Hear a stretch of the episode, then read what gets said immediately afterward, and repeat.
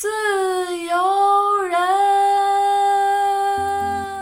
自由人，自由人，自由人，自由人，liberal，自由人，自由人。你是一个共产主义者吗？他说我是一个小说家。别人问他你是一个持不同政见者吗？他说我是一个小说家。别人说你是左派还是右派？他说我不是左派也不是右派，我是一个小说家。他后来非常强调这一点，因为我是一个超级的传记狂，我非常感兴趣，就是一个人他到底怎么样过完自己的一生，那他作品都是他。人生的一个副产品。嗯，他在这个明信片上写到，他说乐观主义是人民的鸦片，健康精神是冒傻气。当红的一个电视明星、电视主持人，就类似于现在这些 CNN、BBC 的这些最当红的女主播这一类的。嗯，而且我看她的照片，就长相真的是非常甜美，像影星一样。嗯，据说他们两个结婚的时候，薇拉比他有名的多。在那段时间被记录下来，就是昆德拉老去见一个女占星师。哦。她非常迷信占星，反正对于我来讲，我在北京已经生活几年了，我仍然没有那种归属感。可是哈尔滨我也没有归属感，就生活在别处，真的是现代化的一个处境，是我们所有现代社会、现代人的一个处境。一个所谓理想美学世界里面，粪便它肯定是一个很丑陋的一个事物，它是被否定的，甚至它是不应该存在的一个东西。嗯，但实际上。也有他的审美，或者说他也应该有多元的审美。二十世纪当然是鲁迅的世纪，但是二十一世纪必然是胡适的世纪。但是我们现在看仍然是鲁迅的世纪，胡适的世纪根本没来。很多东西我们不能去细究、去细说啊，但是你你不能不细想。我觉得还是要对所谓的这个严肃的、欢欣鼓舞的时代有所警惕吧。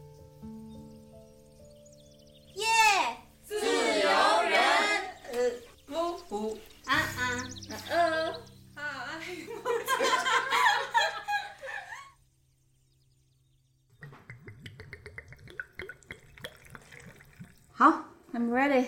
Hello，大家好，欢迎收听最新一期的自由人，我是 M M 豆，对，一萌，我是 A M 夏明明。你是正在喝酒的夏明？对，是的。嗯，那今天我们其实是想来聊一位几十年来已经很少在媒体上面露面的，然后几乎已经隐姓埋名的，但是他的作品无论是讨论度还是这个销量都一直只增不减的这样的一位作家。是的，和他的作品，嗯，他就是。米兰昆德拉，感感觉要 感觉要高光出场似的，对，是的，他就是米兰昆德拉。那么我们也很感谢上海译文出版社对于本期节目的支持，同时呢，上译文也为听友们准备了很多的赠书，欢迎大家积极的与我们互动。具体的参与方式呢，可以参见 show notes。借这个契机，我们就来聊一聊米兰昆德拉。对，然后这一系列重映的作品，就是他们的那个每一个封面也都很有意思啊，是有一幅抽象画。然后它还有贴纸，那贴纸真的我特别喜欢，因为我本身就是贴纸控。对，昨天还给我闺女的新床上贴了 贴了昆德拉的，这一个贴纸。对，前两天不是还给麦子读了那个？对对对，我们待会儿可以讲一讲，在什么样的场景当中是比较适合读他的小说的。嗯嗯，我觉得首先大家。先知道昆德拉，可能都是从《不能承受的生命之轻》这本书了解到这个作家的，而且应该他也是他的这一部作品在中国是大家最熟悉，然后也是热度最高的一部。当年就是爆火吧，到处都是这个作品，它的名字，还有他作品当中的很多话，就成为流传甚广的一些语录啊等等。因为他当年刚进入中国的时候。确实还是文学热的时代，八十年代嘛，嗯，所以那个时候有整个的一个社会氛围，对于文学，然后尤其是伤痕文学，对，包括这种偏哲学的、偏哲思的小说，就是它非常的知识分子，他不是那种通俗大众流行文学，就特别的有时代的热度吧，特别受追捧，所以当时也是一下子就，我觉得那个时代还是一个精英知识分子，他们引领整个。大众的趣味的一个时代，不像现在可能是短视频和一些什么流行文化会反过来影响创作者，甚至是。我觉得当时因为也是我们看到这些啊文学杂志啊文学报道，然后引进这些作品在讨论，才会真正。我当时是我忘了是高中还是大学，很多年前开始读他们，也是因为看到他被极度的吹捧和讨论，对。嗯，对，所以有一个说法说，每一个文艺青年的书架上都要有一本不能承受的生命之轻。对，我觉得这话就是也是我不知道对他是好还是不好啊，因为当年这样说的话，可能人人都会收一本，但在文学青年已经被时代抛弃，甚至会鄙视的年代，说这话是不是会让一些人反倒错过他？是的，其实我可能最早接触到昆德拉的作品，就是也是《生命之情》，大概应该是初中的时候，然后那个时候就开始会读一些村上春树啊，然后这样的。你了解到一些这个文学作品之后，你肯定就是要读米兰昆德拉，然后对但那个时候读不太懂，对，嗯我就觉得他跟我读其他小说，我印象很深啊。就是我当年其实他的作品一本一本出，我都在读，都买了。但真正让我印象特别深的人物跟情节，我都不大有印象。嗯但是我记得特别清楚一点，就是我会拿他的书去做笔记，因为我有一个笔记本会做抄写，我就发现他的作品，我就会抄很多很多句子。嗯因为他的那个作品里面有很多句子是非常哲思的，是哲学层面的。对，他会讨论很多，尤其是年轻的时候特别喜欢那些抽象又不明所以的概念，关于本质啊，关于生命啊等等。当时真的在抄，而且你你把那些话抄下来之后，你发现它就是脱离语境的，脱离那本小说的人物和情节的，对对还有时代背景啊，对，是的，是的，对嗯。所以我就后来发现，我当年读它完全是当做一个哲学语录去读的，真的，因为它有很多哲学语录，就真的是非常精彩，一下子让你觉得，哎，其实事情就是这样子的，也有很多对比嘛，类比呀、然后包括一些比喻延伸等等的，还是非常吸引年轻人的。对，就是这也是昆德拉他的这个一个写作的特点，就是他特别喜欢假叙假意。对对，嗯，写着写着情节，他会点评每一个书里面的人物，然后会引发出很多的这个思考。对，而且他不可承受的生命之轻，他就是从尼采开始的吧？他有很多作品是从人物直接出场开始去讲话，或者是对话、相遇等等，但是。好像很多作品，他直接上来就是先从一大段的抽象的讨论哲学家开始的，嗯对，嗯，其实这就是非常知识分子的嘛，那个时候年龄还比较小，然后《生命之轻》里面还是有大段比较露骨的一些表对，现。是的，是嗯的，，就是会让你就惊叹到就，哦，原来这个尺度文学世界里面的 世界是这么有意思的，对嗯，，所以还是非常独树一帜的吧。所以这么多年，可能他都没有被遗忘。这次重新出版也是一个特别好的契机，重新认识他。尤其是我们都是隔了一段时间，隔了一个漫长的岁月之后，重新去回望他，蛮有意思的一个时间点。是的，其实昆德拉这个人本身也很丰富跟很有趣，嗯，就是他自己的兴趣爱好也很广泛，然后他出生在一个知识分子的一个家庭，嗯嗯，这一块米夏姐可以多介绍。对对，我觉得这一套系列都非常好啊。我之前确实是收录了他全部的作品，包括他那个生命之轻之外，他身份啊、慢啊，嗯，还有这个雅克他的主人等等，包括他前两年出的《庆祝无意义》，我都有买，都有读。但是我觉得这一套里面，我个人最喜欢的两本，一本就是寻找米兰昆德拉他的一本传记，另外一本就是小说的艺术。艺术对，是的，寻找昆德拉是一本传记嘛，可能也是目前为止他官方被出版的一本传记吧，所以就是比较完整的呈现了昆德拉的一个生命线、一个时间线，可以帮大家捋一下。因为其实之前我们只读他的作品，就比较像我们吃这个鸡蛋吃了好多年了，其实这个母鸡什么样，公鸡吧，公鸡可还行对，但公鸡又不下蛋，它还是母鸡吧。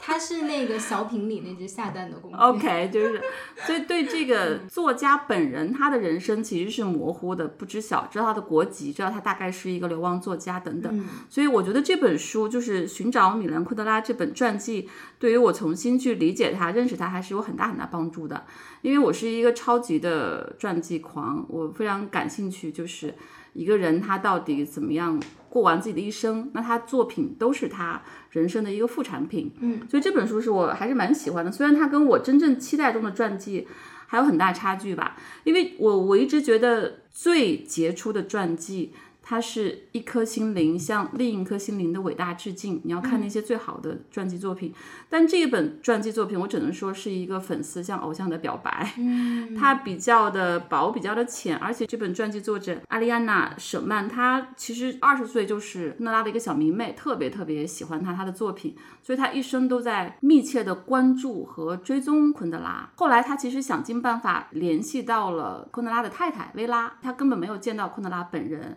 而是通过薇拉给他的短信，他是一个昆德拉太太给他的短信回复写成了一本传记。哎，那挺有意思的。他的叙述看不出来，但是就是说薇拉的这个整个短信文采洋溢又活泼可爱等等，给他不断的去确认一些事实，所以这本书是这么来的。他当然自己也走访了昆德拉去过的地方啊，他的朋友啊等等。要这样去看吧，你要知道他是一个粉丝对偶像的表白的一部作品，但是让他提供了很多很好的线索，也是我们之前不知道的，比如说。就他的从他的原生家庭开始，昆德拉他的妈妈是没有姓名的，作为一个非常传统家庭，妈妈是完全没有姓名的，他从来没有提过。他的爸爸是一个音乐学教授，嗯，就是他不是出生在捷克斯洛伐克的第二大城市布尔诺，对，他有点类似于，我们就假设不知道是不是类同，他相当于上海吧，他父亲就相当于上海音乐学院的院长，嗯，这样一个角色，就当地那个城市的音乐学院院长。是个作曲家，他其实是在音乐世家里面出生的。他爸爸是一个非常暴躁的琴童家长，他从小练钢琴嘛，手指修长。他爸爸希望他成为一个音乐家，然后他如果没弹好，练琴没练好的话，他爸爸会非常的暴躁，对他充满了这个呵斥和鄙夷。嗯，那我特别想问一句，你作为一个琴童家长。你有能共情的部分？不，一点不共情啊，因为这种家长在中国的情童家长里面很常见嘛。但是我觉得，就我我也是情童家长，我们家不是这样子的。首先我不参与啊，所以就，所以我跟情童没有冲突。再一个，我们家管情童的这个情爸是他们关系是非常和谐的，就是是共同工作的那种，没有说。家里面低气压呀，然后殴打跟指责没有的，所以我觉得他家庭还是蛮父权的一个家庭，就父亲为大，而且父亲是一个非常严格的父亲的角色，然后母亲就没有姓名，就从来也没有提到过。然后他出生在这样一个家庭之后，后来就很快发现自己的兴趣在诗歌，在文学，其实。真正步入青年，他的角色首先是钢琴家，他另外一个身份就是他是个共产主义者。他从十六岁开始读马克思，嗯，就他也是受那个时代，因为马克思是那个时代的思想家，然后最伟大的这个哲学家，他深受影响。而且你知道，你要是迷恋马克思、迷恋共产主义，他一定是非常狂热的青年。因为马克思作为一个哲学大师要改造世界的，他不是说我只是理解世界、认识世界、解释世界，他是要改造世界，所以他他身上的这种激情吧，嗯，革命性是很强的，这是他的青年时代。我觉得这是一个他人生特别重要的一个线索，就是他从一个音乐家、钢琴家，他坚持要成为一个小说家。我们可以比较一下，虽然这个书里面只说了他身份的转换。他背叛了父亲的给他的这个选择，然后选了新的一条职业生涯。但是我们对比一下，特别有意思，可以去值得深究。虽然说我揪的也不一定准确啊，就是你看古典音乐，它是非常强的抒情和审美和连接，对吧？我们只要音乐响起，我们就是同一套语言，其他都消失了，意识形态呀，然后阶层啊，然后身份地位都消融了。然后我们是在一起，它是一种特别强的情感共鸣，人和人的这种连接，还有一种很强的这个审美在。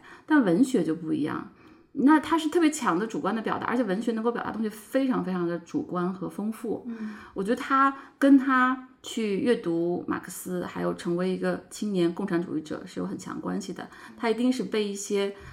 更社会性的东西。还有一些理念性的东西去激励，对，他就从音乐家变成了一个小说家，等于是他那双修长的弹钢琴的手就不去弹音乐了，不去创造音乐了，他去创造文字和他的思想。可能我们之前都不知道这些，我们能从他的这个小说里面看到他非常懂音乐，然后非常着迷于古典音乐，但是其实他自己身份有一个特别特别大转换，他从一个很专业。很有前途的钢琴家变成了一个小说家，对，这是一个特别特别意思。我们刚才说了昆德拉他的小说的哲思、哲学的一面，但他另外一个很重要就是他的作品的很政治的一面。虽然他一生都在去这个标签，包括后来他到法国之后，有人问他说：“你是一个共产主义者吗？他说我是一个小说家。别人问他你是一个持不同政见者吗？他说我是一个小说家。别人说你是左派还是右派？他说我不是左派也不是右派，我是一个小说家。他后来非常强调这一点。对，还有很多人就说他的作品是反斯大林主义的嘛，嗯，但是他是不承认这一点的。对对，嗯，虽然可能很多政治家或者文学家。包括一些这个文学评论家是从他作品当中读出了这一部分的思想，当然每个人有自己读完之后的那个见解啊，但昆德拉本人他还是不同意的。自己宣称的也许是自己的真正那样想的，但是跟别人看到的确实有时候很难匹配。比如说他早年这个身份的职业生涯的特别坚决的一个切换。包括他后来跟当地政府当局的关系，到后来法国之后，他自己要去政治化是很难的。但他自己小说里面表达的东西，我觉得远远是超越政治的。嗯，而他后来就这本小说的艺术里面，他说到小说的四个召唤，我觉得他就是非常超越政治。他说他是游戏的召唤。梦的召唤，时间的召唤，还有个什么召唤来着？就是它其实是非常超越政治本身的，政治是一部分，但不是全部。就是只把它当做一个流亡的政治性作家来看，我觉得也是对他的一个误解和至少是片面低估吧。是的。我之前在和上译文的我们一直联系的那位编辑刺猬去呃聊昆德拉的时候，他也说到，就是我一开始写的提纲，我说他是一位东欧作家嘛，但是他纠正了我，他说昆德拉自己的定义是我是一位中欧作家，就这个事情就比较复杂了啊，因为从地理位置上来讲，不管是捷克呀，然后波兰呀、匈牙利呀，他们其实都是属于在东欧的，对，嗯，但实际上从文化。和这个精神思想的这个角度呢，其实他们是比较偏向西欧的。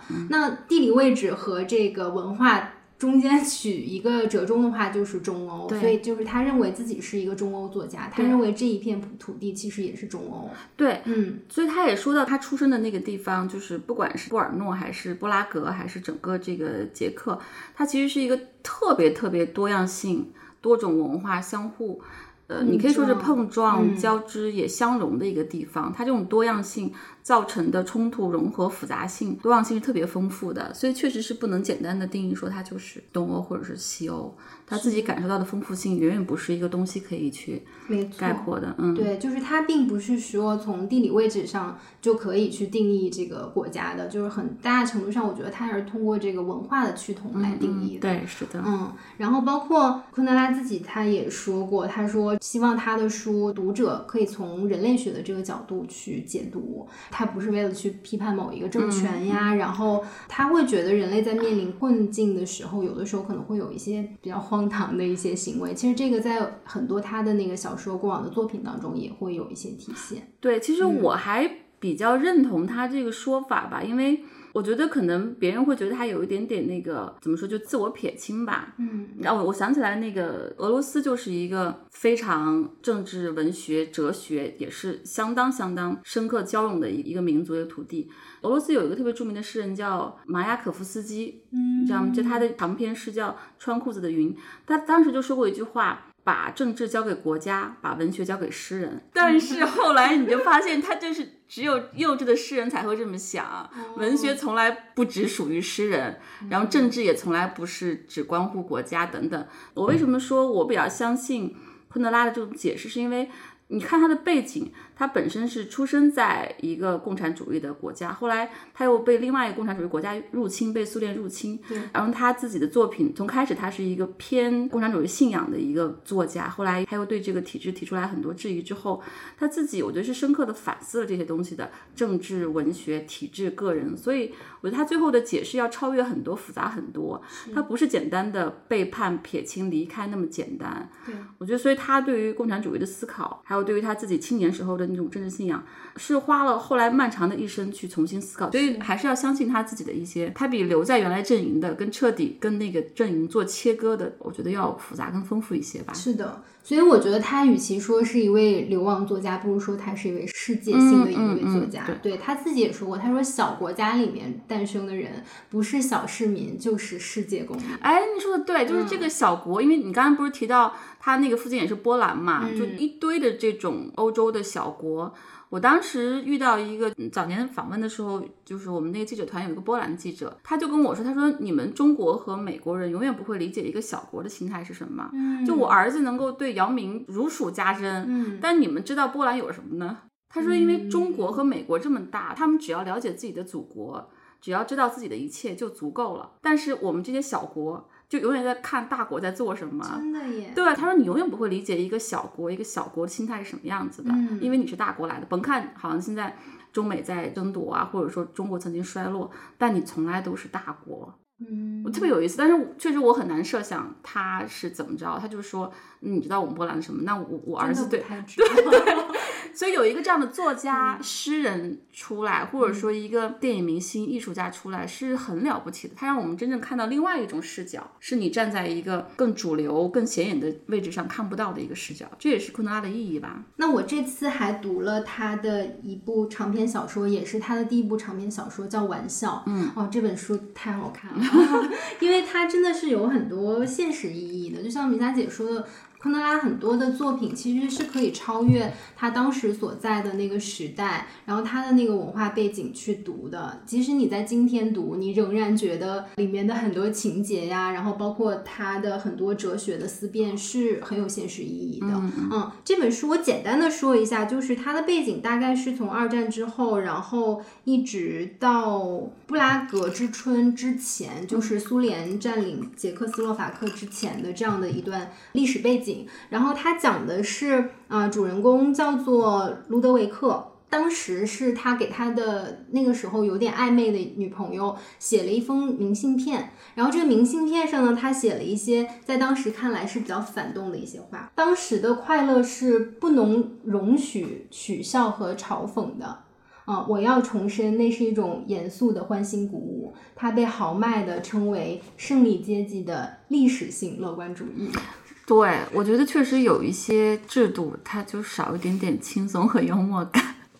他在这个明信片上写到：“他说，乐观主义是人民的鸦片，健康精神是冒傻气。”然后就是因为他写了“乐观主义是人民的鸦片”这一句话，结果呢，他就被他的也是当时的他的一个朋友，类似于他们学生会主席的一个人叫泽马内克给陷害了。哦，然后呢？对，约谈谈话，然后最后把他送入了一个那个苦役营去服役。等他重新从这个苦役营出来的时候，他就决定要报复他这个朋友。于是呢，他就设计去勾引他的这个朋友泽马内克的妻子。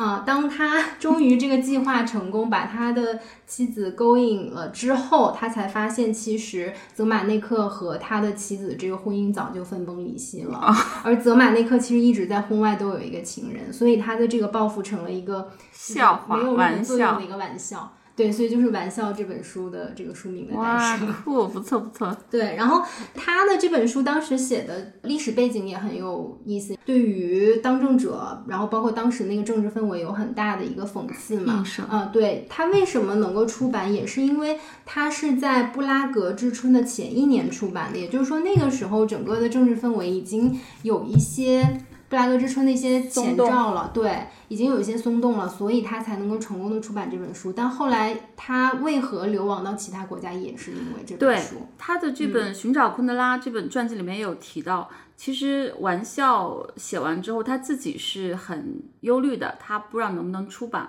后来竟然一字不改的出版，他对他自己而言也是个意外。但是后来终将有回响吧，他最终还是没有逃得过这种对于当局的讽刺吧。对，然后他的书在捷克也被列为了禁书。对啊，我没记错的话，他那个《生命之轻》当时第一版出版是法语版，是法语版吗？哦，有可能我能。记得因为因为他对，因为他嗯不是因为这个被禁之后，他就把一些书稿秘密的递到他的法国一些朋友来去出版，可能就是法语版了。因为他作品太多了，我没有理他作品的这个时间线。是，然后这部小说，反正我觉得里面的很多情节呀，然后包括很多人物，其实你好像都能在日常生活当中，可以找到对照。就这样说吧，他当年其实我说的他是一个青年共产主义者，他很早就入党了，他是一个青年党员。对，就这个小说里的人物也是，对很早就入党，对嗯，昆德拉在生活中一度还想劝他父亲也入党，就失败了，就没有。所以他早年其实是我们可以称之为他是忠诚的共产主义的一个作家和文学家。嗯，他还在官方认可的这个范围内是非常知名的、活跃的、有号召力的文学家。但是后来，因为他不断的在对文学事业、作家领域去发声，就慢慢的会有一些他自己的意见批判出来，然后一切就开始慢慢的发生了变化。应该是导致他被政府盯上，是他那篇演讲吧，就还文学以品质和尊严，嗯，就开始去对当时的一些现象制度就开始提一些不同意见了，所以慢慢他就变成了一个被体制和当局去怀疑和盯梢的一个作家。所以其实他自己认为《玩笑》这本书是一本爱情小说，他是觉得讲了一个爱情的故事，但是实际上很多文学评论家都说它的政治上的意义可能会更大一点。我觉得可能和他在文坛上的地位也有一定的关系，就是因为他好像有很多政治上的暗讽，所以大家才把他捧到一个比较高的一个位置。对，嗯尤其是他当年在官方这个体系内，还有他的身份，他是蛮高、蛮红、蛮正的一个身份，所以他的这些作品啊，他的言论啊，就会被赋予不同的意义吧。然后，因为这本书引起的这个争议和官方的不满，后来的在捷克的这个生活处境就越来越糟糕。然后这儿我就要插播他的妻子了，就是妻子薇拉。我刚才讲了昆德拉他自己的一个背景，然后薇拉的背景非常不同。薇拉其实他父母小时候就离异了，他跟着父亲生活，然后他父亲就是被举报的。他父亲为了带他，就是把房子租出去，结果他们那个房客举报了他父亲的话。所以他父亲就被抓进去之后，他就是很小就出来，十几岁出来就在火车站去做服务员吧，嗯就端茶递水，嗯去打工赚钱，嗯这是他自己的背景，所以他对于革命啊、政治啊，他是非常非常反感的，嗯一点儿都没有偏好。包括后来不断的有人说你怎么不入党，他都非常的反感。她是一个正儿八经的文学女青年、文艺女青年，她特别热爱诗歌，而他应该是先天条件非常好，就那个时候他是完全通过自己朗读那些热门的诗歌，后来竞赛啊什么，就成为当地的广播电台的主持人。嗯然后他也是因为这样的，后来又变成了捷克电视台的这个主持人，他是当红的一个电视明星、电视主持人，哦就类似于现在这些 CNN、BBC 的这些最当红的女主播这一类的。嗯而且我看她的照片，就长相真的是非常甜美，像影星一样。嗯，据说他们两个结婚的时候，薇拉比他有名的多。那个时候。昆德拉还在写诗，然后也开始写小说，但是完全没有任何的这个像样的作品出来。所以他们两个结婚的时候，薇拉是著名的捷克电视明星，人人都知道，又美又有才华又有头脑等等。她长得很像那个茱莉亚·比诺什，就是演布拉格布拉格之春，对，嗯布拉格之恋的那个法国国宝级女演员，真的你要看照片很像，就非常小巧又甜美又有棱角的五官，一直短发等等。但是他们俩这个相遇也很有意思，就是虽然说传记里面是轻描淡写，但是我们也能看到一个有趣的故事，就是一个文艺女青年遇到一个文学青年的这个故事。因为他们朋友介绍说，这个跟薇拉说，你当时朗读过的一首诗就是就是昆德拉写的，所以就是薇拉朗诵过昆德拉的诗，他们就认识了。然后认识之后，我觉得应该他们初次约会之后，你知道昆德拉问什么问题吗？嗯，你会打字吗？然后就听写他打字两个小时，为什么呢？往后想你就知道。然后那个。听写测试两个小时之后，就说我还会再打电话给你的。嗯，然后后来他们很快就结婚了。那他 这是找秘书还是找老婆？所以后来，因为他的作品不是被被禁被当局盯着嘛，薇拉也就被迫辞职了，他就被电视台给开除了。而且他说，我是一一边拿着什么奖，一边被开除，有点类似于我一边是央视的金话筒奖，一边被央视给开除了这个感觉。嗯被迫辞职之后，就跟昆德拉一起生活，然后昆德拉的稿费版税越来越少，然后他们这个时候生活就非常艰难了，而且过了两年多，窃听风暴般的生活，你看过《窃听风暴》嗯吧？看过看过，就是真的就是男主和女主的生活，他们被盯梢，而且真的一模一样。他们到之后很久之后才知道自己的被窃听的文件，而且他们两个都没有去看过。但后来被人找出来，包括被这个作者找出来，非常细的读了他们当年被监听的生活。而且薇拉其实还是很了不起的，就是他们没法生活之后，他就又出去打工，他就宁可端盘子来养活家用，但是。因为他们的身份，他连打工都不行。他后来是偷偷去当英语的家教，赚钱养活他们。薇拉丢了工作之后，他这一生也没有再工作过了。他们后来流亡之后，他一辈子就像你说的，他更多就是昆德拉的秘书和经纪人，因为是昆德拉口述，他来打字的。包括他们去度假的时候，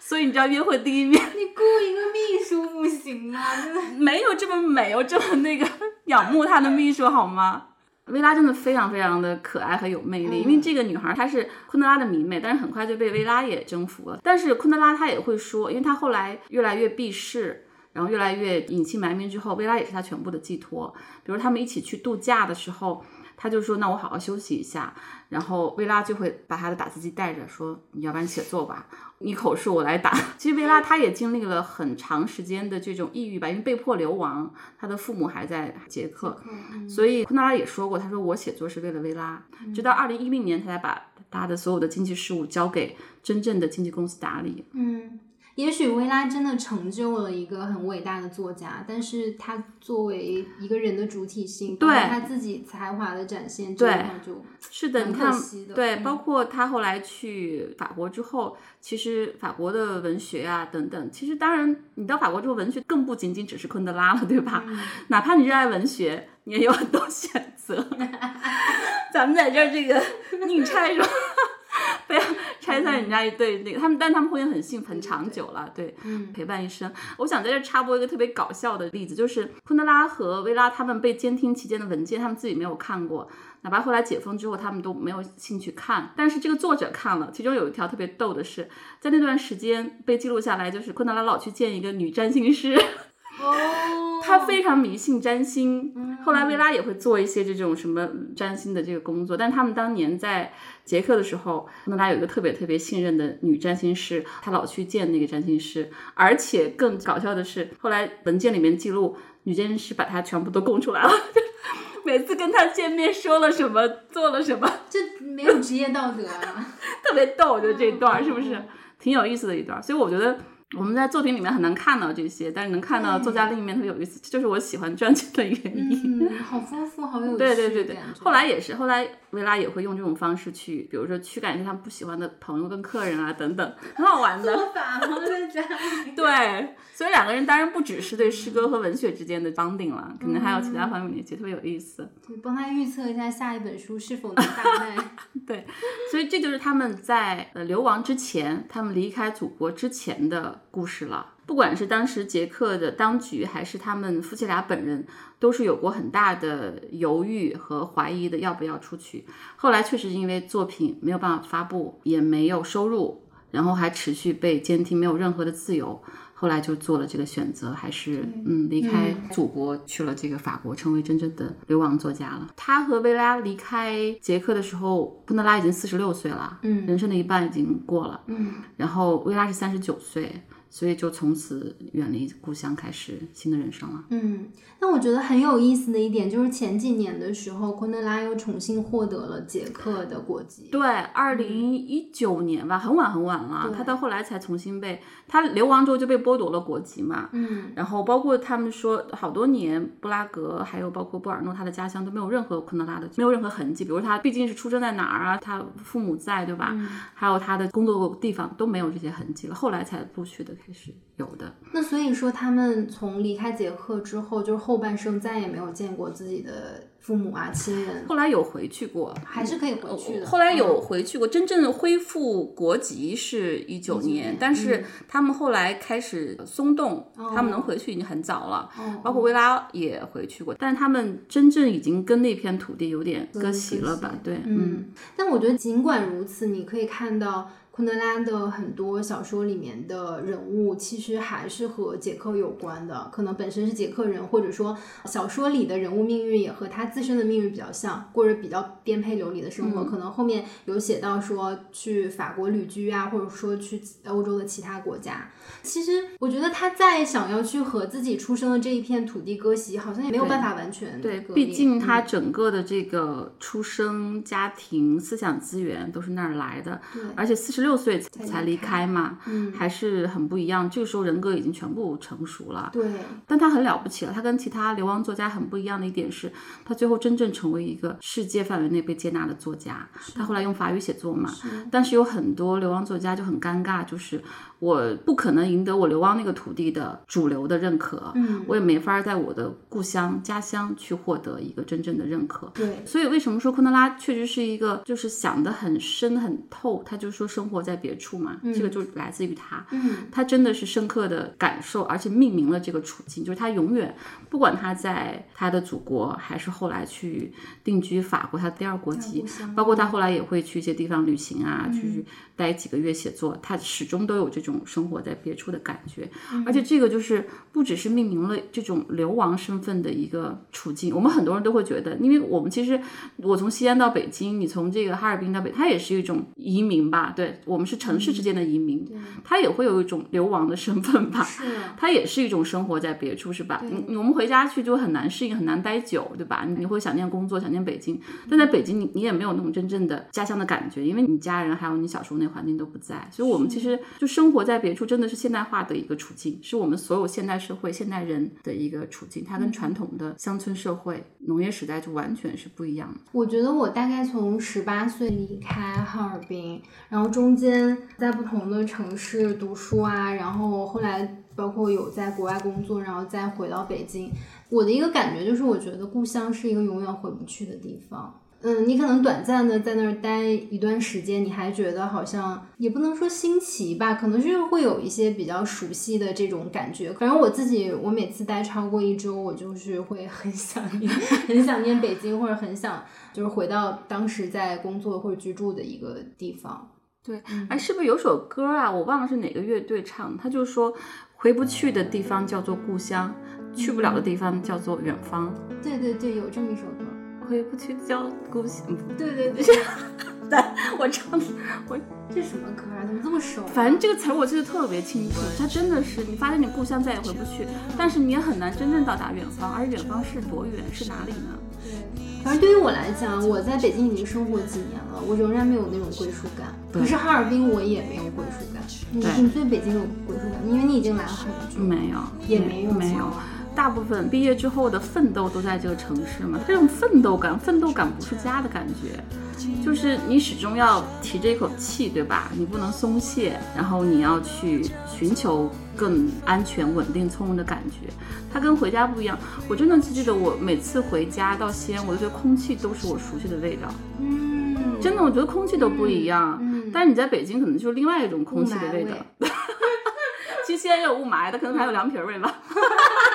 陈醋味儿。对，还有这个羊肉泡馍的味道吧，也许，嗯反正真的是不一样。但是确实你待久了之后，你也会觉得，因为西安也是一个非常市民化、生活化的城市，所以还是反差挺大的。你会觉得你在北京你就得去工作，然后去战斗、去奋斗，回家其实就是真的就是放纵自己，对，会很舒适，都很不一样。但是现在我们都是这样子的，我记得有一种说法，就是到上海去工作生活的人，他们会叫新上海人。啊，但好像我没有太听过新北京人这种说法，有吗？我不知道。没有，我觉得没有吧。嗯，好像大家会说我是北漂啊，或者我在北京工作，但就不太会把自己称为新北京人。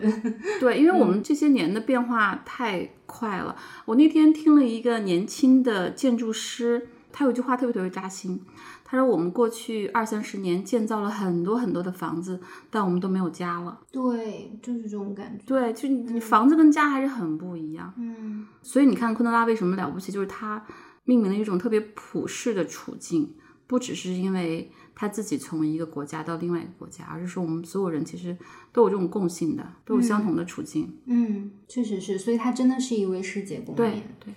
这个世界那刚刚性作家。明霞姐介绍了昆德拉生活中的女性，嗯，然后其实有一个她小说里的女性也是我特别喜欢的，就是《玩笑》这本书里面的，应该算女主人公，她叫露西。其实我刚刚说简介的时候都没有说到这一位女性，但是，嗯、她是被主角路德维克称为他自己一生当中最爱的一位女性，几乎就是对这一位女生一见钟情。她当时在被下放到那个矿里面去干活的时候遇到的一位女性，然后她一下子就目光就被这个女孩吸引了，然后还邀请她去看电影。然后这个女生她本身也是一个身世比较悲惨的一个姑娘，嗯，他的生母和继父一直都不善待他，他其实是被迫去流浪的。他先后流浪到这个矿上，然后后来他还过了一段时间乞讨的那个生活，但他真的就是生命力非常顽强，然后是那种生活当中很安静。就是让你会觉得存在感不强，但是她就是有一种生命力和韧性的这样的一个女性的存在。他们俩就短暂的相处了一段时间嘛。路德维克就是在他们俩私下里接触的时候，就非常可以说是饥渴的想和她发生性行为，但是就被露西给拒绝了。拒绝之后呢，路德维克就恼羞成怒，然后就让这个姑娘说滚，就是我们不要再见面了，这样。之后的十几年时间，他们就再也没有碰过面，一直到路德维克从那个矿上重新回到自己的故乡，他去他们故乡的一个小的理发店剪发，给他剪发的这个理发师就是露西。哇！但是他们俩当时就是第一眼都没有认出彼此，后来他向他的一个朋友求证，他才发现哦，那个姑娘其实就是露西。嗯，然后他这个朋友再去问露西的时候，露西对他的已经没有太多的印象了，对他唯一的印象就是哦，当时那个什么强奸我而不成的那个人，强奸未遂者。对，强奸未遂的那个人，然后说我根本就不喜欢他，我也不爱他。路德维克这个时候就开始反思，然后他是慢慢从他朋友口中得知，露西其实她并不是因为她继父对她不好而去流亡的，而是她当时因为她生母和继父就没有很善待她嘛，她当时在镇上有几个她的好的男性的朋友，但是她是被这几个男性朋友就是性侵了，嗯，她是因为这件事情后来才被迫去流浪的，嗯对，所以。就是他知道了这个女性的这一部分的这个历史之后，他才发现哦，我好像从来没有真正去了了解她。对我认识的她，就是我自己认知当中的，但并不是一个完整的她。我好像也从来没有想要去认真的了解她。然后这个时候，他去回想他们之间发生的事情，他才发现我好爱这个人。这么后知后觉吗对？他才发现哦，她是我一生当中最爱的一个女人，但是就是为时已晚，而且那个时候他要去实施他的那个报复大计嘛。我会觉得从这一部分你能看出来，昆德拉作为一个男性的一种反思，就是你看他当时这个路德维克那么想很快的和这个女性发生关系，而。并没有想真正的去了解他，了解他的内在，了解他内心，了解他的过去，其实是还蛮典型的。对对对，很多非常典型的雄性嘛，包括他们的思维和行为方式。而且昆德拉小说当中挺多一见钟情的，啊经常就是第一眼看到，可能他是一个端茶递水的一个服务员，他就会一见钟情，而且他们之间的关系又会纠结很久很久，反反复复等等，就还蛮有意思的。我不知道他自传里面有写到就是类似的故事吗？你看，刚才我们说到他的妈妈是没有名字的，对吧？嗯，然后其实还有一个人，他在生命中的女性是没有名字，是他前妻。他在薇拉之前还有过一段婚姻，而且那个女孩儿也是家世相当不错，至少是那个女孩的什么舅舅还是亲戚是一个欧洲特别著名的演员，所以他们家族也是显赫家族吧。他跟那个女孩女性的这个婚姻怎么开始怎么结束，就也是一个谜团。而且前妻也一直活着，他们两个对此都闭口不言。然后，所以这也是一个，就他生命中的女性都是很神秘的，然后都是不被讲述跟不被言说的。然后薇拉，你想他们初次见面，他们应该第二面就我会带，第一面就是面试。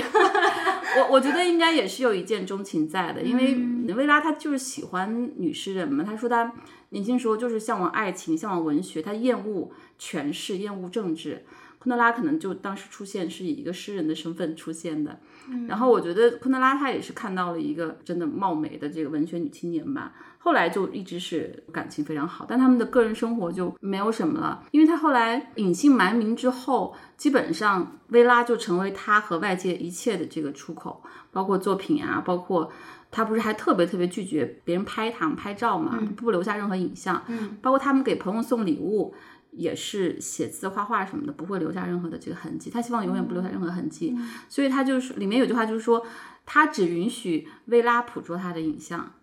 就他仅有几张照片，就是维拉给他拍的，可以用的，就是他不允许其他任何人看到他的。我觉得这个也可以后面聊一聊，就为什么他要变得这么不断的往后退隐身，只让自己的作品往前，他自己一定要藏得很深很深。我觉得这个也是跟他早年的这个经历、身份、政治性还是有关系的。对，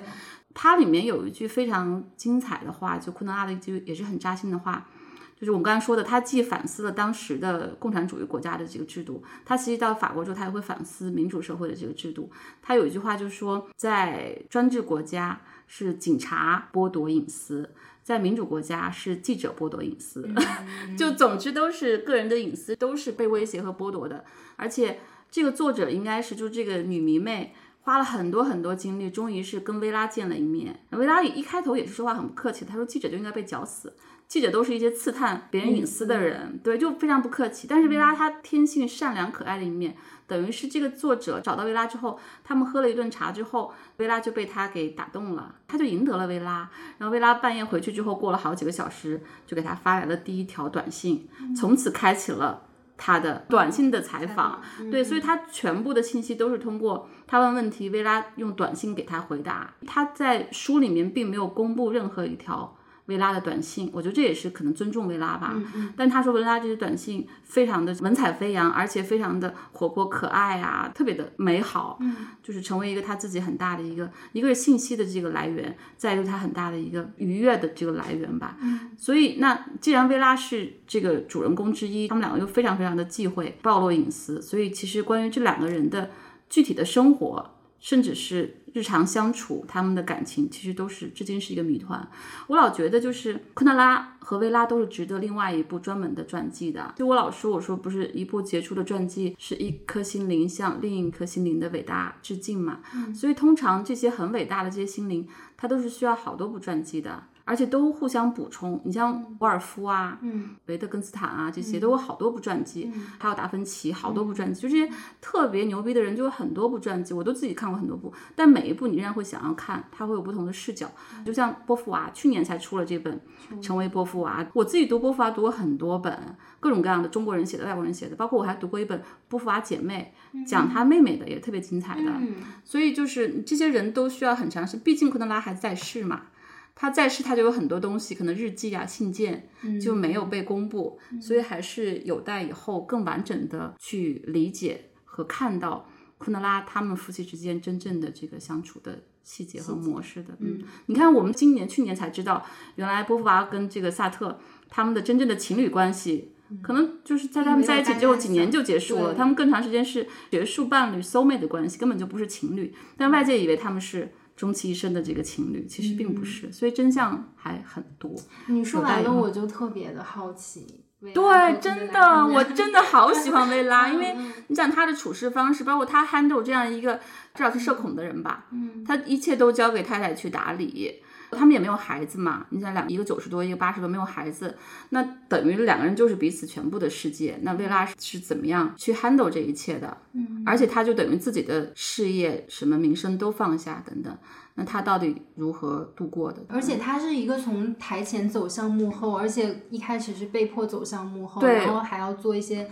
可能跟原来的工作。收入相差非常大的一些很基层的一些工作吧，我们说，对，就是我觉得他怎么样能够放下这个面子，他怎么样从一个主持人，然后去做一些比较基层的工作，对对是的，我觉得维拉的故事确实是没有被好好的讲述，也不知道之后会不会有更多的线索来，但是这里面有一个特别有趣的这个线索啊，就是昆德拉。在呃去巴黎之后，他不是在一个大学讲写作课嘛，小说课。当时问他的学生们，就问到卡夫卡那个著名的事情，就是卡夫卡写了很多东西之后，嘱咐他的朋友说，他死后把这些都烧掉，不许公布。但是他的这个好朋友就出于对于后世的交代吧，就把他的作品全部都公布了、出版了。然后昆德拉就问他的学生们说，如果你们是卡夫卡的朋友，你们会怎么做？是忠于对朋友的承诺，还是忠于对读者的承诺？你会怎么选？如果他真的是就是那种卡夫卡级别的这个世界级的文学大师，我觉得如果真的不出版，可能真的很可惜。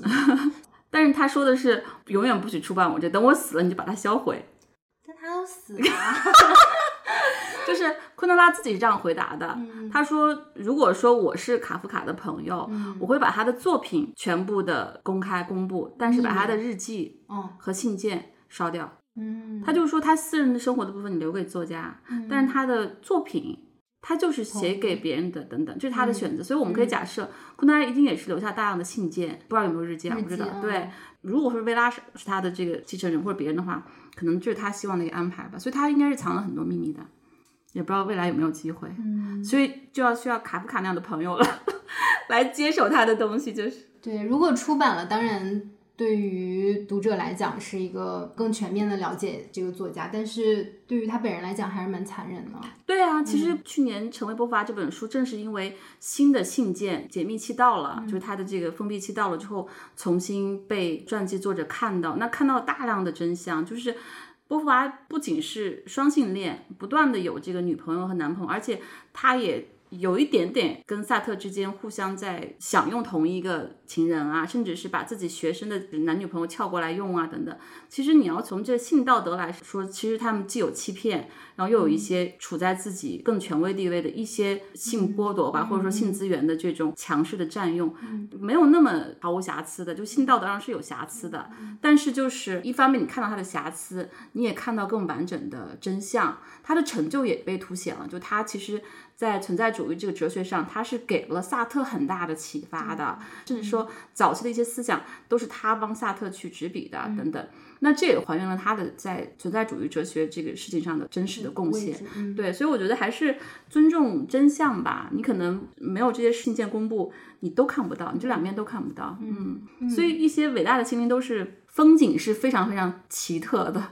并不是我们普通人能够去 take 的，真的是，嗯嗯。所以其实我也还蛮想说一个，呃，米兰昆德拉在《生命之轻》里面，应该不算是他发明，但是应该是他传播给大众的一个概念，就叫克奇。嗯，对对对，嗯，当年崔卫平老师还专门就这个。Kitch，那就念 Kitch 嘛，对，专门写过很长的文章，跟一些人在讨论这个词到底它真正的那个含义，对，在中文里面应该怎么翻译？对，因为一开始我看有的版本。他把这个词译成了媚俗，嗯，但实际上克奇跟媚俗它还是有很大的不同的，嗯嗯，我就简单来说吧，因为我也不能说我自己就理解的特别正确或者特别全面啊，但是米兰昆德拉他自己的解释就是说，他说克奇是一种审美的理想化，是对粪便的一种否定，是与存在无条件的统一，就是说在这个美学世界或者说一个所谓理想美学世界里面。粪便它肯定是一个很丑陋的一个事物，它是被否定的，甚至它是不应该存在的一个东西。嗯，但实际上也有它的审美，或者说它也应该有多元的审美。昆德拉他还是非常否定这种二元对立，就是从他的呃作品里面我们也能看出来，他每一个人物都是很复杂跟很多元的。对他特别强调这个小说呈现的这个复杂性，就是我们刚才虽然说了昆德拉是政治性的。是哲学性的，但是它仍然是非常非常文学性的，它非常非常的文学性。我刚才找到我刚才说的那个他定义的小说的四种召唤，游戏的召唤，就它通常是一个很庞大的游戏。梦的召唤，它是把现实和梦境融合在一起的。第三个是思想的召唤，它就是说。知识是小说唯一的道德，嗯，就是麦子床上贴的就这句话。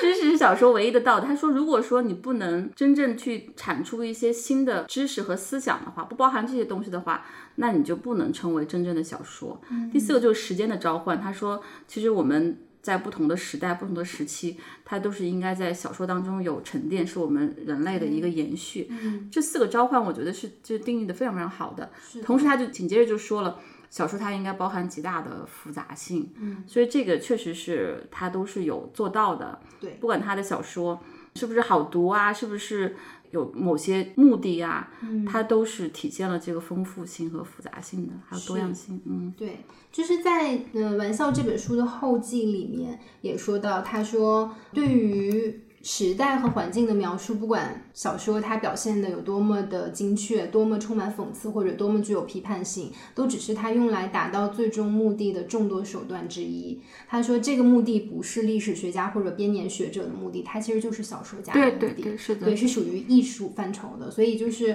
不管政治家或者是其他文学家怎么从里面提炼出他的这个小说的政治性啊，或者说他的一些对于时代的一些批判，其实小说家他可能本身其实他只是想达到一个小说艺术的一个对对，这就让我想嗯。起上次听的那个戴景华老师他们讨论一位女科幻作者、科幻家，嗯。他们都很喜欢的。读者们都从这个作品当中读出很多的女权思想的色彩、嗯。女性主义的这个色彩，但是作者本人是坚决否认的。他说：“我不是一个女权主义者，我看了所有的女权主义的这些思想，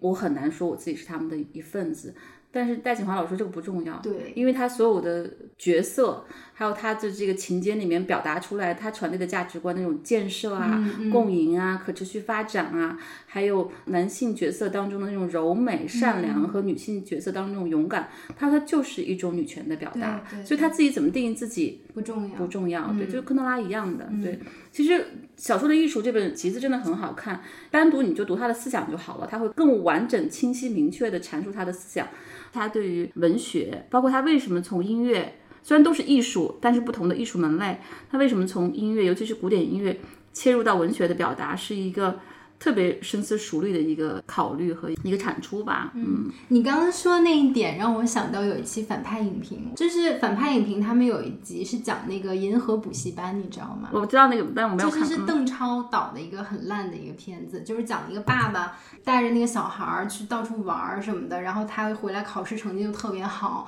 哎那位，然后他们就是当时解读这个片子嘛，那一期找了罗贝贝。然后还找了当时波米的一个高中老师，那个高中老师他就是特别有个性那种。他说他们当时是上初中还是高中的时候，那个老师带着所有的学生在操场静坐，是因为为了反抗一个什么东西，就是学校的一个什么规定。哇哦，对，就是是一个很酷的一个老师，革命者语文老师啊，对，数学老师不会做这事儿的。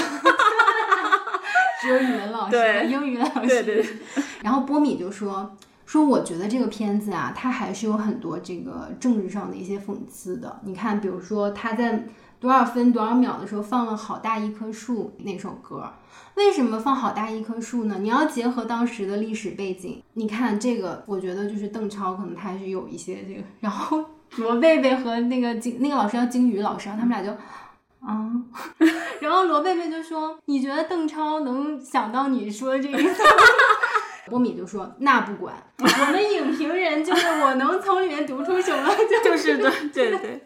对，这挺有意思的。其实我我也同意这种的，就是你看又说到这个古典音乐，就是有一个咱们国家有个指挥家，我不知道你知不知道，叫于龙，他是广州爱乐乐团的指挥，也是什么上海爱乐指挥。我没有关注他，但是有一次听他的音乐会，他说到一句话，我印象特别深。他说：“其实我们每个人都是一个容器，这个古典音乐进入你之后，它成什么形状是你自己决定的。”其实不完全是这个音乐决定的，它跟电影跟文学很像。就这个片子怎么进入波米，怎么进入罗贝贝，怎么进入我们，其实是跟我们自己是一个什么样的容器，我们对什么东西敏感决定的，并不全是这个作品本身。那可能女权主义者就能从那个科幻作家的作品里面读到这些性别的这个意识，对然后波米就可以读到这些色彩等等。所以这就是作品的开放性，说明它足够有开放性吧，是的，是的，丰富性就不是单一的一个作者的一个。对意图，就是作者想表达什么已经不重要。就像费兰特说的，就每个人读完了这本书之后，都会有第三本书。没错，对对就是第三本书，嗯，对，他可能已经达到了一个作者都没有预期到的一个效果。对嗯，这种作品其实是最有价值的，因为它不断的可被解读嘛。如果大家对于同一部片子或者作品都是一个收获的话，说明它传达的太过于单一和明确吧。嗯，也是他的问题。嗯，是。我其实还想聊一聊，就是除了米兰昆德拉以外，就是东欧。如果我们以地理上来这个划分的话，啊，这片神奇的土地上其实还孕育了很多很多。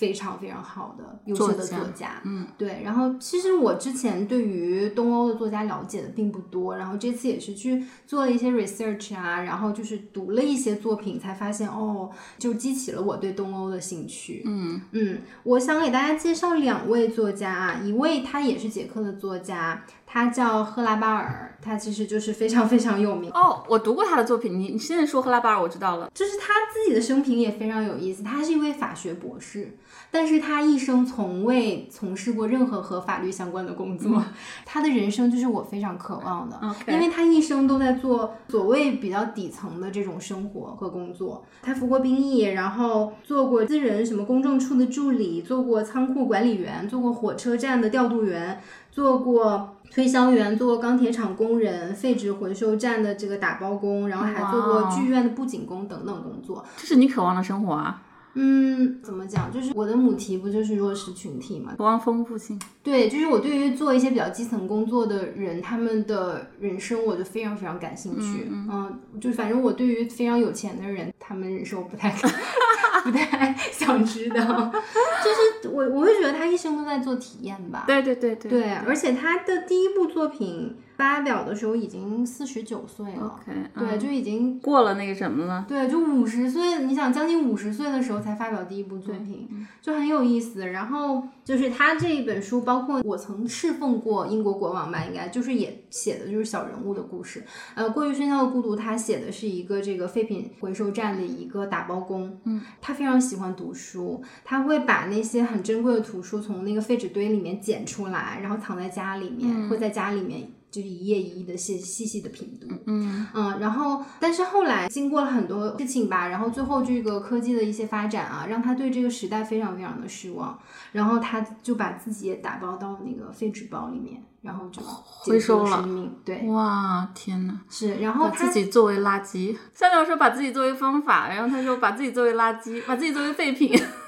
行为艺术，他小说里面的这个主人公和他自己的人生。最后结局也有点相像，就是他当时是生病住院，他应该是八十多岁了，其实他已经可以快出院了，他就从医院上面跳下去，哦，就结束了生命。因为他说好像我这辈子该做的、能做的我都已经做完了，我就这样结束就好了。嗯，对，有个性，突然有点伤感。Anyway，就是他的这个小说主人公里面让我想到了一部电影，就是《大佛普拉斯》，里面有一个很神秘的一个人。他就很神秘离奇的死亡了，大家也不知道他是从哪儿来的。然后他好像一直住在那个水塔还是灯塔里面，然后他就很离奇的就死了，也没有人知道。他过往的经历啊，什么就是这个主人公就让我想到这样的一个人，嗯，为什么叫过于喧嚣的孤独？其实就是他很享受这种孤独的生活，但是他可能就觉得生命的最后的时候，连这种孤独对于他来讲是过于喧嚣和喧嚣的。对，赫拉巴尔在捷克的那个声望其实是比昆德拉更高的，因为米兰呃米兰姐，云霞姐刚才也介绍，就是很长一段时间，昆德拉在呃布拉格在捷克，他是好像就是。不存在一样，就是他的没有任何他的消息，就被销声匿迹了。对，虽然赫拉贝尔他的这个作品当中也有一些政治上的讽刺，但是他其实一生都生活在捷克。嗯嗯，然后另外一位作家，他是一位诗人。他叫赫塔米勒，嗯，然后他出生在罗马尼亚的一个农民的一个家庭，然后他是一直用德语写作。后来他的作品我也收了好几本，但都没怎么读呢。嗯，他的作品就是也还蛮晦涩的。对我其实也是，就是读了一本散文集，然后读了一本他的那个诗歌集，就是读的也并不多。只是我觉得这位女诗人她的这个生平啊，然后包括她。对于罗马尼亚这样的一个我们都知道很专制的一个国家的那个批判，而且很有趣的一点，就是我们看到很多男作家，他有时候对于政治上的那种讽刺，还是手法比较温和，或者说比较隐喻一点。嗯嗯但是你看这些女作家，她那个批评是非常直接、非常尖锐的，嗯而且即使她已经定居柏林很多很多年了，但她现在仍然会去控诉，就是她在罗马尼亚遭受的那种生活。因为她写一些政治上的一些东西，所以她后来在罗马尼亚也是就是生活蛮惨的。我觉得女性她一旦释放出来，她真正的人性本性，就他对自由的渴望之后，他那种反叛性、反抗的力量是非常强大的，嗯，是有时候真的是玉石俱焚的。对，我昨天还跟朋友聊，就说我们中国其历史上大量的年份都是灾荒、饥饿、贫穷，所以我们天生就对于自保、安全、吃饱这件事情特别在意，就很容易养成一种很奴性的这个性格。但是，一旦真正你不愿意做奴隶的人，不管是女性啊还是男性，他一旦拒绝生而为奴，或者说是一个相对奴性地位的话，他那种反叛是，我觉得女性比男性要更加的决绝、激烈一些，他是宁死不从的。对，比如说我就不嫁你，我就是我什么都不要，然后我不生不嫁，或者我我宁死不从等等，这种反抗的暴烈性是很多男性很难做到的。是，像赫塔米勒，他应该是八几年就和她的丈夫一起定居柏林了，但是一直到现在，她就还在写所谓罗马尼亚的这个独裁专政啊，下面人民遭受的那种痛苦吧。然后很多人也说太激进了呀，然后就说你已经生活在德国啦，已经非常民主的一个国家，你为什么还要写在罗马尼亚的生活？然后她就说，因为我是在写作，而不是在卖鞋。我再帮他补一句啊，就厚颜无耻补一句，是因为我们离专制真的很近很近很近，哪怕我现在生活在柏林，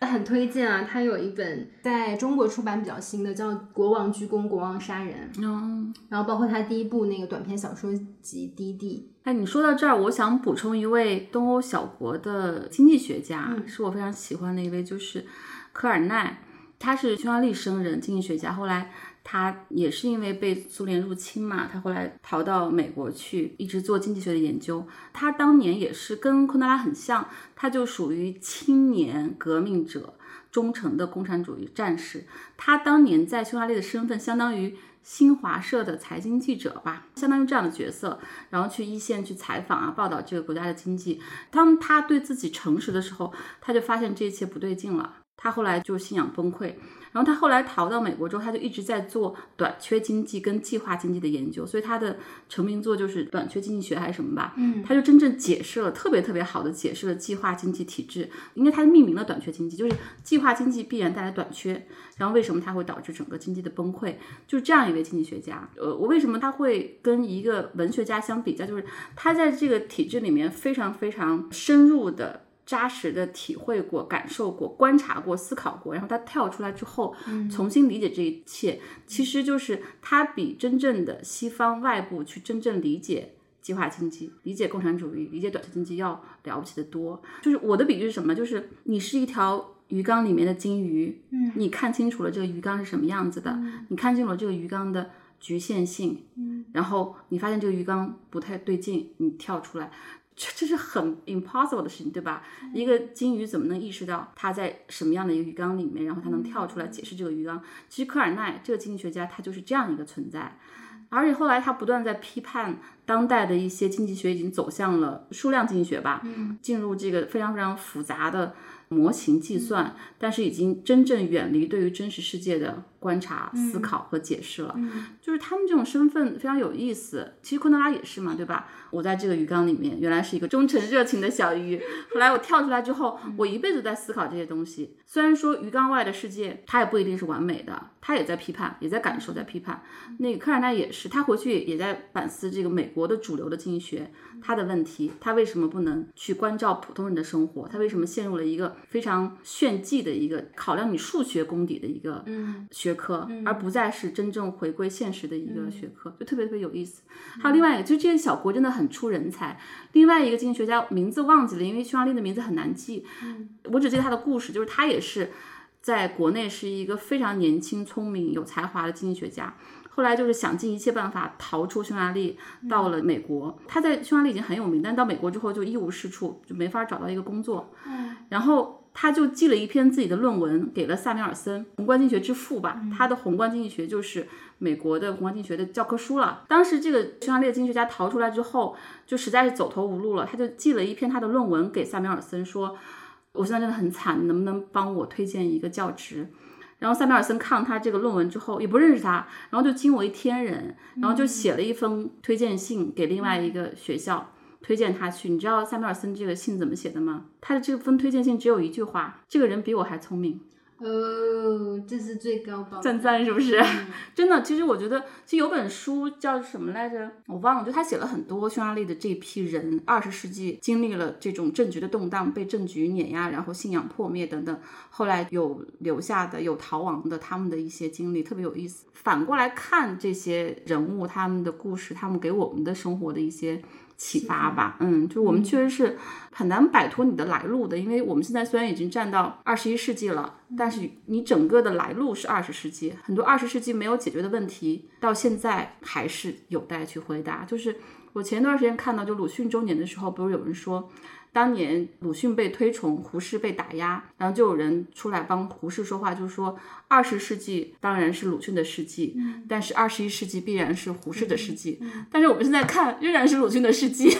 因为鲁迅批判的那些有过之而无不及，胡适的世纪根本没来，或者胡适的世纪就是英美社会，因为他当时那一套是非常英美的嘛，非常有意思。其实很多东西我们不能去细究去细说啊，但是你你不能不细想。我觉得还是要对。所谓的这个严肃的欢欣鼓舞的时代有所警惕 吧。反正就是这套书，我觉得设计非常的精美，翻译也非常的用心。而且米兰昆德拉，不管你是年轻时候读过，还是现在你就深陷在这个生存当中没有机会去细读，它都是非常值得在你的书架上摆一套的，因为它整个承载了二十世纪的很多很重要的命题。对。确实是我们至今都没有解决的很多一些困境吧。是的，嗯，而且它的不管是文学性、思想性、哲学性，都是有一个很高的高度的。是的，嗯，还是很推荐这一套丛书的。对，我们也期待薇拉的故事以后再被展现出来吧。大家也可以真的好好关注一下昆德拉的太太薇拉女士。是的，是的。对我老在说这个，读完《寻找昆德拉》，我就爱上了昆德拉的太太。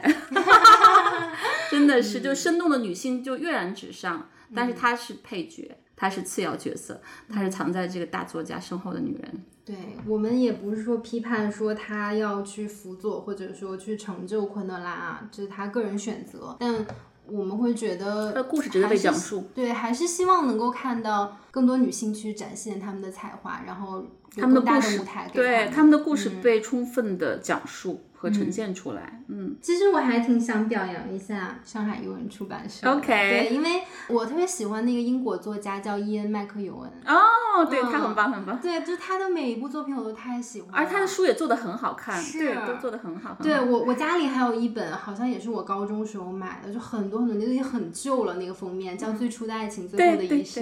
就是他的每一个故事都，呃，有一点。暗黑，然后有一点猎奇，然后有一点让你觉得毛骨悚然。它非常英式文学的那种，对对，魅力都在里面。是有有那种英式的那种黑色幽默，